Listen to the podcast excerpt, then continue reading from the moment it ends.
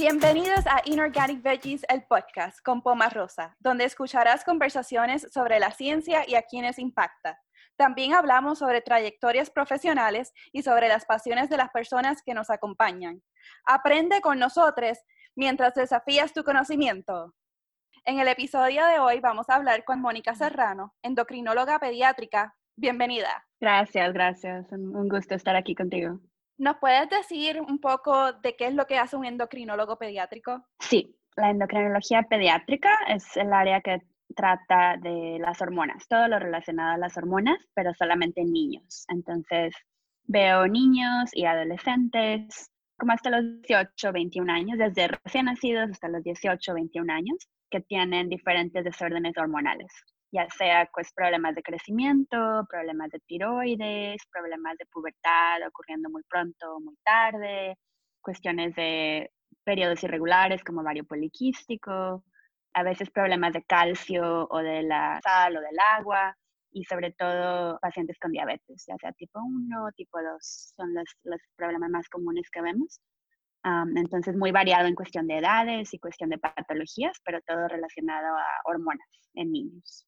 Y ya que mencionaste que el enfoque es pues, en niños y adolescentes, ¿hay una diferencia en parámetros entre tratar niños y tratar adultos? Sí, muchas, los laboratorios generalmente son muy similares, pero sí, de hecho, hay muchos niveles hormonales que los rangos, lo que se considera normal, el rango normal, va variando de acuerdo a la edad.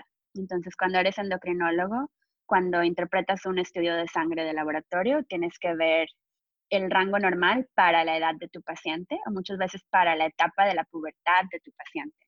Y las enfermedades que vemos, las condiciones que vemos también son muy diferentes entre los pediatras y los pediatras endocrinólogos y los endocrinólogos adultos. entonces sí varía un poco. También hay, hay condiciones similares que van, o vemos en recién nacidos y les damos seguimiento hasta que cumplen 18 o 21 años. Por ejemplo, diabetes tipo 1, podemos ver a veces bebés diagnosticados a los 10, 11, 12 meses y les damos seguimiento hasta que cumplen los 18, 21 años con su diabetes tipo 1. Eso nos da muy buena continuidad. Pero sí, hay cosas que van cambiando. ¿Nos puedes compartir una descripción breve de la trayectoria de tu carrera? Estudios, decisiones que te llevaron a tu tipo de trabajo actual. Y de una vez, ¿nos puedes compartir sobre tu experiencia de investigación científica y si en algún punto influenció la forma en que lees e interpretas datos? Pues mira, yo estudié primero medicina, soy de México, crecí en Monterrey, México, entonces estudié medicina en el TEC de Monterrey, en Monterrey. la carrera de medicina en, en, Latinoamérica y en el resto del mundo es diferente que en Estados Unidos. En México, como el resto del mundo, vas directo de la prepa a la carrera de medicina. Entonces tienes como 18 años, creo que yo tenía 17 años cuando empecé la carrera de medicina. Y en vez de durar cuatro años, como es acá en Estados Unidos, dura siete años. Entonces hice la carrera de medicina de siete años ah, en Monterrey y luego pues tuve la oportunidad, como el TEC de Monterrey nos permite hacer rotaciones en Estados Unidos, si estás interesado, como rotaciones clínicas al final de la carrera, pues tuve la oportunidad de estar expuesta al ambiente médico en Estados Unidos, ah, en Houston y en Baltimore, en diferentes hospitales. Me llamó la atención y entonces cuando terminé la carrera decidí venir a Estados Unidos a hacer mi especialidad. Yo decidí hacer pediatría porque sentía que con los niños hay mucha más oportunidad de educar y de prevenir a toda la familia. No tienen generalmente ya tantos problemas de salud y todo tan complicado como en los adultos. Ah, y claro, los niños por sí mismos, ¿no? Te dan mucha, le dan una energía diferente a tu trabajo y son muy resilient, ¿no? Como, como que lidian con las cosas muy diferente que los adultos y te, te hacen el día muchas veces, ¿no? Se cambian totalmente el ambiente y decidí hacer eso en Estados Unidos. Entonces me fui a, a Texas, en Dallas, en la Universidad de Texas, en Dallas, hice mi especialidad en pediatría por tres años, son tres años. Y después de eso, depende de ti, tú puedes decidir ya ser pediatra general y practicar así, o subespecializarte en algo más. Y a mí siempre me había gustado mucho la endocrinología, desde medicina, porque la fisiología, como el cómo funcionan los sistemas hormonales, siempre me pareció muy interesante, como puedes, tiene todo mucho sentido si lo piensas como paso a paso, es esta hormona, estimula esa otra hormona, que entonces le da un feedback negativo a la hormona, a la primera hormona y entonces se regula todo. Y el hecho de que es así como muy lógico y que no afecta como un órgano nada más, sino que es todo el cuerpo que hay glándulas en una parte del cuerpo que controlan todo el resto del cuerpo. Eso me llamó mucho la atención y el hecho de que era un área que incluía el área de obesidad y diabetes, que siempre me gustaron mucho. Entonces decidí hacer una subespecialidad, le llamamos en México, o fellowship, le llaman en Estados Unidos, en ah, endocrinología pediátrica. O sea, esos son otros tres años después de la residencia y eso lo hice en Los Ángeles, en el Hospital Infantil de Los Ángeles, que fue muy buena experiencia. Me encantó porque había muchos, muchos de mis pacientes eran hispanos, mexicanos y, de América Central, sobre todo en Los Ángeles. Y ya, ahora sí, terminando eso, terminé mi, mi subespecialidad y al terminar la residencia presenté mi examen de consejo de pediatría para estar certificada por el Consejo Americano de Pediatría y luego después de la sub tomé el examen de consejo de endocrinología pediátrica para estar certificada y me vine a trabajar acá en, New England, en Rhode Island, ya como assistant professor, ¿no? Ya attending le llamamos acá, o externo creo que le llaman en, en México, doctor externo, como el que supervisa a los doctores que se están entrenando como endocrinóloga pediatra. En cuestión de investigación, he tenido suerte de que sí he tenido la oportunidad de hacer diferentes tipos de investigación. Cuando era todavía estudiante de medicina, me tocó un poquito la exposición a la investigación en Houston, que pasaba en Houston. Cuando regresé, el último año de la carrera tienes que hacer tu servicio social, todo un año, y yo tuve la oportunidad de hacerlo en investigación. Entonces me quedé en el TEC de Monterrey, y trabajé con una doctora que era la directora del Centro de Investigación Clínica en la Escuela de Medicina del TEC y como yo estaba interesada en obesidad infantil, fue que la busqué a ella y, tuve la oportunidad de trabajar. Tuvimos un proyecto muy padre en ah, escuelas, escuelas primarias públicas en área urbana y en área suburbana y rural, investigando mucho sobre la cuestión de obesidad, síndrome metabólico, hígado graso, vitamina D. Esa fue mi primera experiencia de investigación clínica y y aprendí mucho y trabajamos en un equipo grande y aprendí desde la conceptualización del estudio hasta analizar los datos y publicarlos, escribir el artículo. Después tuve oportunidad de hacer investigación básica en, como bench en Houston, um, en el Hospital Metodista. Y pues tuve una nueva apreciación, ¿no? La investigación básica. Sentí que la verdad no era lo mío, tienes que tener muy buena mano para pipetear muy, con mucha exactitud. Um, entonces algunas partes sí se me daban más fácil que otras. Los, ah, creo que eran como los PCRs muy bien, uh, pero los Western Bloods no tan bien, por ejemplo. la investigación básica sí no es lo mío, lo mío, pero me dio una muy buena, muy buena understanding, una buena idea de cómo funciona. Y me tocó hacer un poco de investigación también en, mi, en la residencia y en la subespecialidad. En la subespecialidad hicimos un proyecto muy interesante que todavía estamos, ah, estamos terminando para poder publicarlo Ah, pero hemos tenido varias uh, abstracts y pláticas en conferencias a nivel nacional sobre decisiones alimentarias en niños. Es una, hay una plataforma que puedes usar para cuando le preguntas a los pacientes o a los niños, les das fotos de comida y les preguntas qué comida quieren, quisieran comer. Puedes hacer tracking, como detectar, registrar dónde está el mouse de la computadora en cuestión de milisegundos, mientras deciden hacia una comida u otra. Y entonces, con ciertas cosas que les habíamos preguntado sobre sus alimentos y el mouse tracking de la posición del mouse en la computadora, puedes entender cómo es como un proxy de qué está pasando en el cerebro mientras procesan los diferentes atributos de la comida para decidir cuál van a comer. Entonces, eso ha llevado a, a, cuestiones interesantes. Ahora hay un estudio que como se derivó de ese, entendiendo las decisiones alimentarias, pero en niños con diabetes tipo 1, porque ellos pues les enseñan diferentes cosas de la comida, de contar carbohidratos, cuestiones así. Entonces estoy todavía trabajando con el equipo de Los Ángeles para terminar todos esos proyectos. ¿Cuáles son las opciones de alimentos que le dan, como dona o brócoli? pues eran como 60 ah, fotos diferentes y 30 los clasificamos como calorías altas y calorías bajas. Entonces sí, los de calorías altas pues sí había como medio junk food y calorías bajas, pues más frutas y verduras. Sí, entonces sí había algo de, donas y brócoli. Es interesante ver las reacciones de los niños. Primero hicimos como un piloto donde les enseñábamos todas las fotos, sobre todo de la comida muy sana, para asegurarnos que, sean, que fueran comidas que hubieran por lo menos visto. que quitamos de que los Brussels sprouts y comidas así que muchos de los niños no, no sabían qué eran, no los identificaban. También es un gran elemento para la educación, ¿no? Están haciendo un estudio, pero al mismo tiempo los están educando mientras. Tratamos de no, no intervenir mucho, o sea, no hicimos educación en ese proceso, era más bien para ver qué es lo que ellos ya, ya pensaban. Al final hicimos una mini intervención, hay unos handouts, panfletos que me gustan, que tienen, clasifican las comidas como stop, low, go, como rojo, amarillo, verde, o sea, como cuáles quieres comer más, cuáles más o menos y cuáles de plano evitar.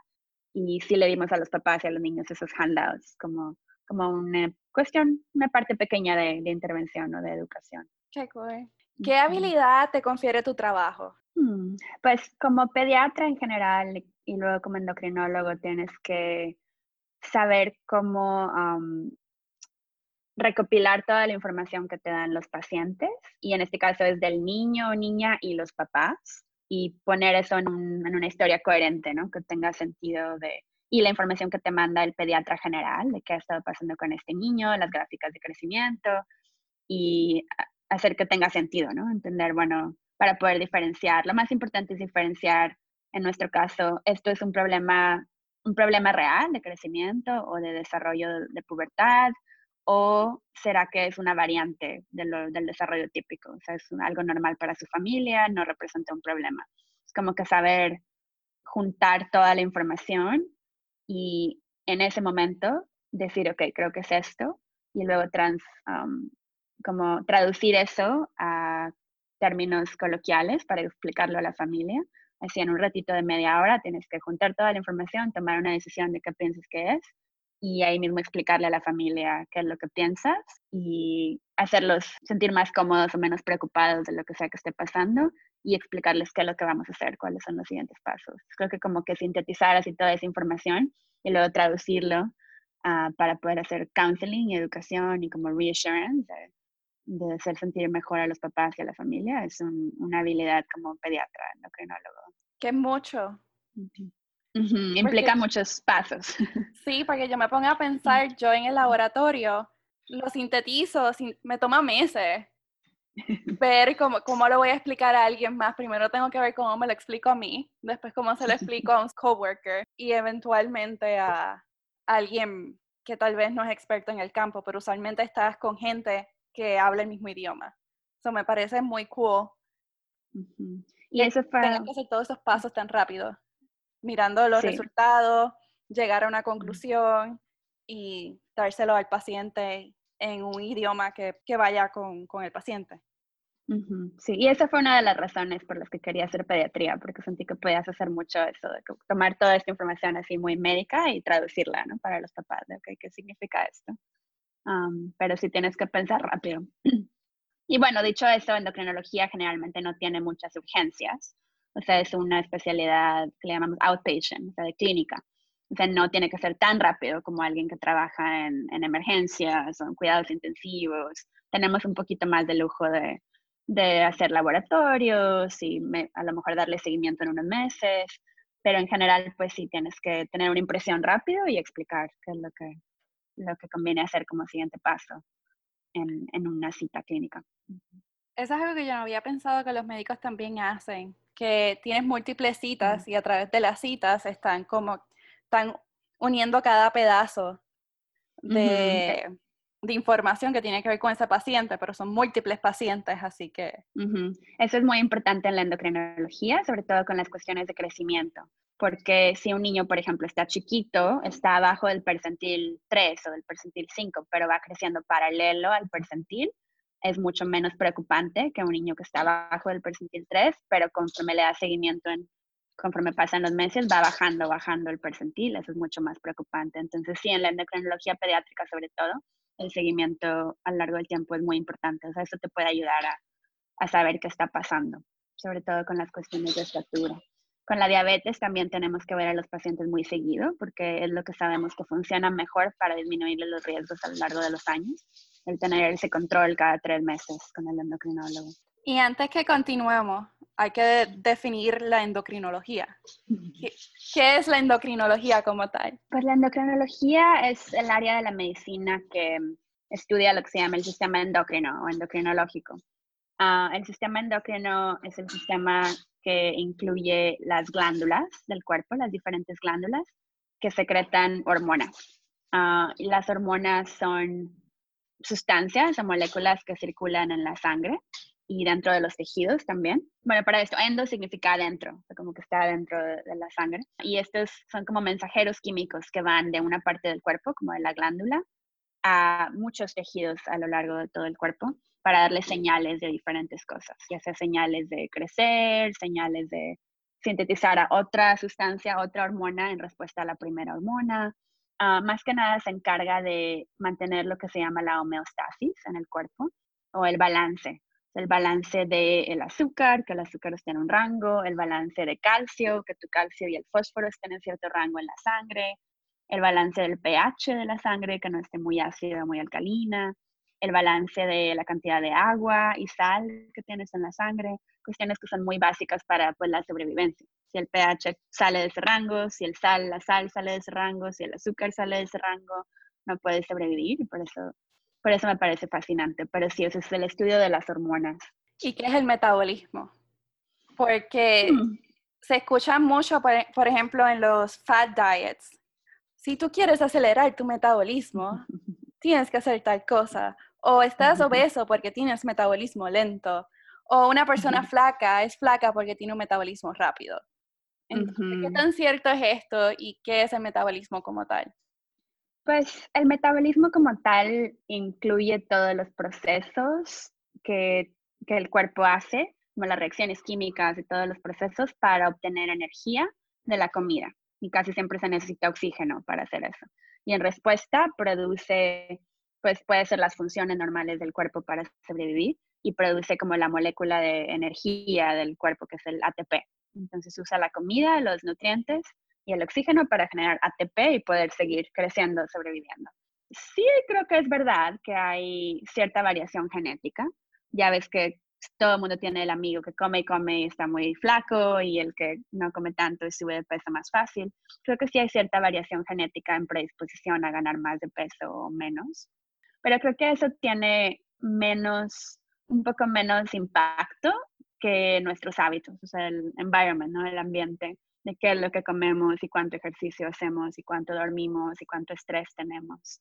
Um, o sea, creo que los dos tienen un rol, pero el ambiente juega un rol mucho más predominante. Existe algo llamado la edad metabólica.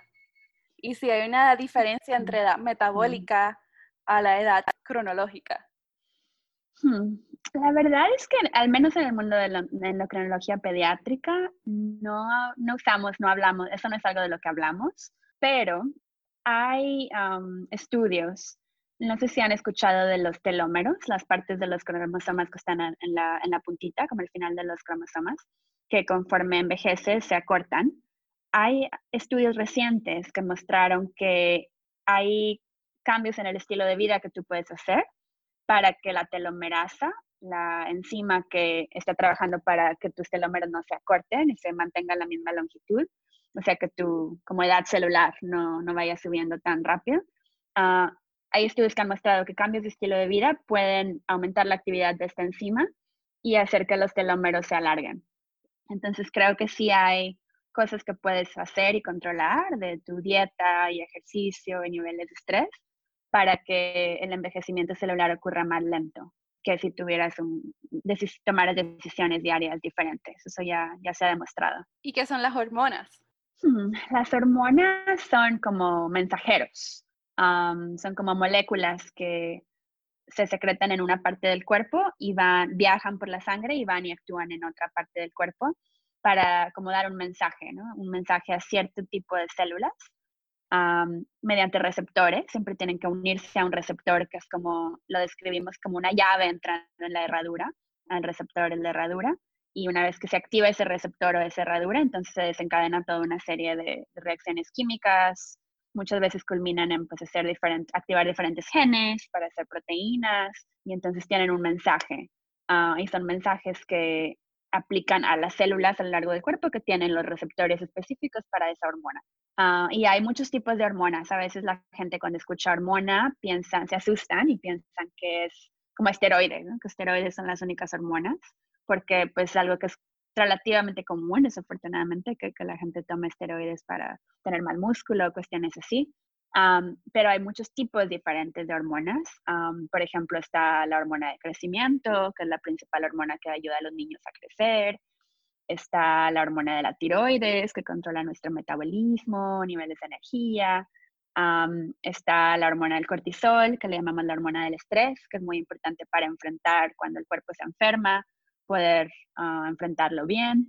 La prolactina, que es la hormona de la lactancia, permite que, que forme leche, la oxitocina, que es la hormona del, como del apego, como especialmente como en la mamá y su bebé o en las parejas, algo que se llama la hormona paratiroidea, que es la hormona que controla el calcio, los niveles de calcio y fósforo y cómo se están remodelando los huesos, la hormona antidiurética, que controla, le dice a los riñones cuánta agua retener para, de acuerdo a cuánta sal y cuánta agua comemos y tomamos, mantener los niveles en la sangre siempre balanceados. Está, por supuesto, la insulina, que es también una hormona que ayuda a controlar el azúcar en la sangre ah, y ayuda también en el metabolismo de las grasas. Y entonces, muchas hormonas diferentes, además de las hormonas de la sexuales, ¿no? Las hormonas de la pubertad, como la testosterona en el hombre, el estrógeno en la mujer. Así que podemos decir que hay tres tipos de hormonas. Las aminas, las peptídicas y las esteroides. Sí, si las clasificas en cuanto a la estructura química,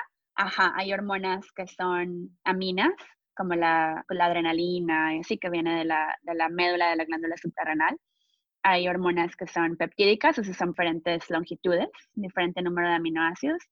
Y hay otras que son esteroides. La clase de esteroides incluye pues, las hormonas sexuales y la vitamina D, y los esteroides son curiosos en que actúan en el núcleo de la célula. O sea, no se unen a un receptor en, las, en la membrana, sino en el núcleo de la célula. Tienen que llegar hasta ahí para poder tener su acción. La vitamina D, interesantemente, es también una, una vitamina y una hormona cuando se activa, una hormona de, de la clase de los esteroides. Pues muchas gracias por esta introducción del campo de la endocrinología pediátrica.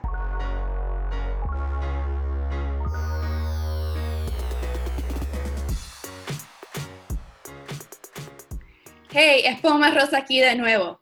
Fue muy interesante escuchar sobre la trayectoria profesional de Mónica Serrano, MD, aprender de ella lo que es la endocrinología y repasar definiciones útiles para la segunda parte de la conversación que la podrán escuchar en el episodio 28. Ya sabes, estaré por aquí cada vez que tenga la oportunidad, generalmente una o dos veces al mes. No puedes perderte el próximo episodio donde hablaré contigo de enfermedades que son tratadas por los endocrinólogos pediátricos. Si hay algún tema que quisieras que discuta por aquí o si tienes preguntas, escríbeme por Twitter o por Instagram at inorganicveggie. Eso es arroba. Gracias por tu atención y por estar al otro lado. En las notas del episodio te dejo los enlaces de contacto si encuentras valor en este contenido, comparte este episodio en tus redes, en tus chats y recuerda dejarme tu reseña en iTunes. Nos vemos la semana siguiente en el episodio 28 con la segunda parte de la conversación con Mónica Serrano, MD, médico especialista en endocrinología pediátrica.